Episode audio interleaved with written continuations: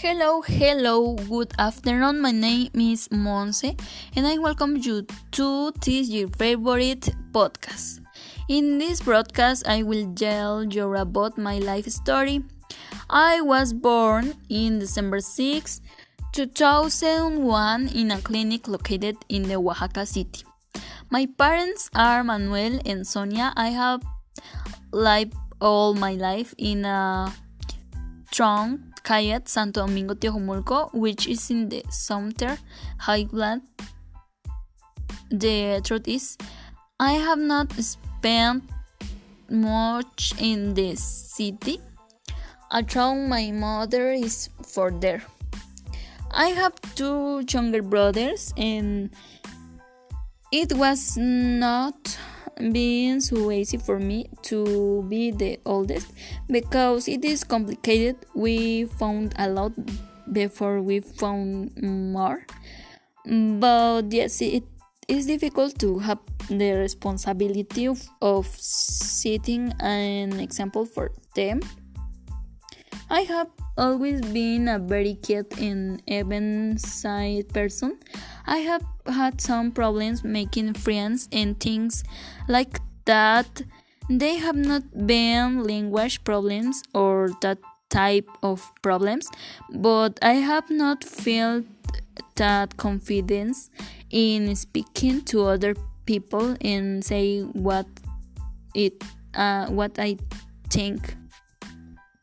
I remember that when I was little, as I have always been very short, children annoyed me a lot and I did not defend myself, but mm, later I began to make good friends.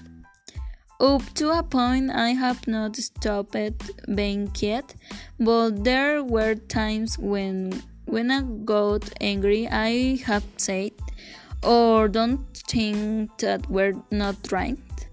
I have suffered from anxiety since I was very young, and it is something I have not told many people, but because it is you, I will tell you a little. Um, uh, I at a very young age, about five years or so, something had smell anxiety attacks, but at that moment uh, I did not I did not know what that was. There were times when I could not sleep, just think about sleeping it general generate an unpleasant sensation something i even started to cry from the, sprint of not being able to sleep and i could not do anything. My parents tried to help me but they could not understand what was happening to me at that moment, and they could not do anything to help me either. It was difficult. And so far, I have not been able to identify what I feel at that moment, but I was very young. Wait, that is just.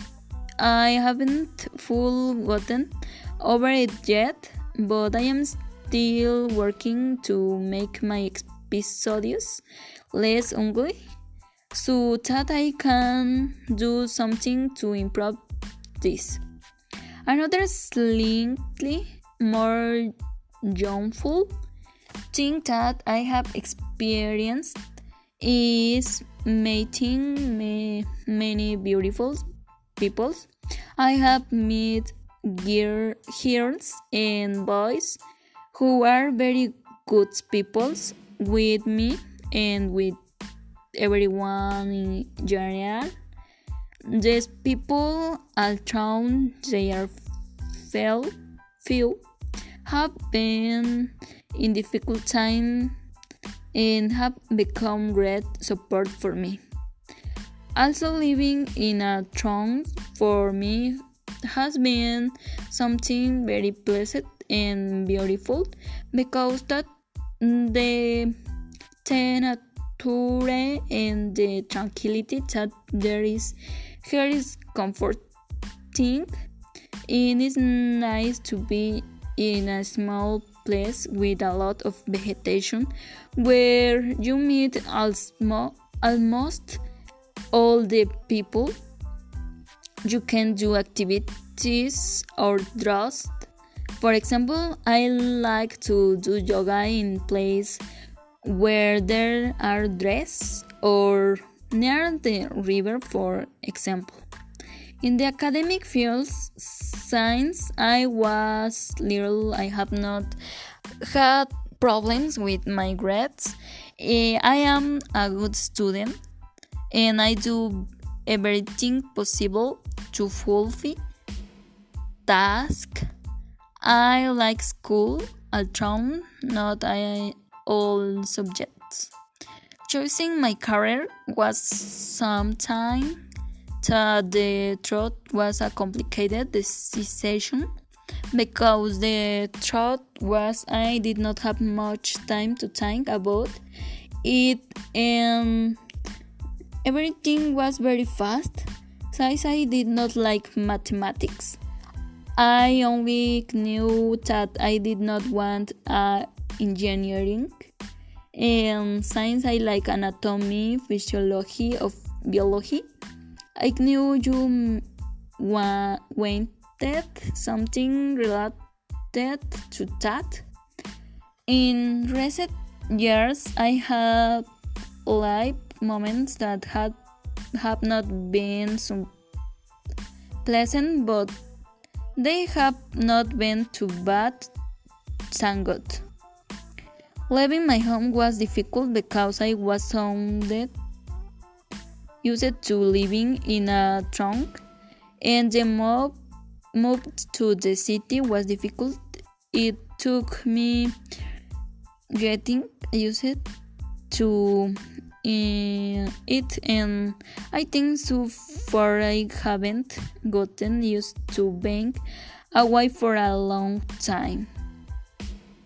Currently I am in my community with my family and even if I am worried about the situation we are experiencing worldwide as I suppose you are also, in some ways, I feel a little more comfortable because I am not in the city.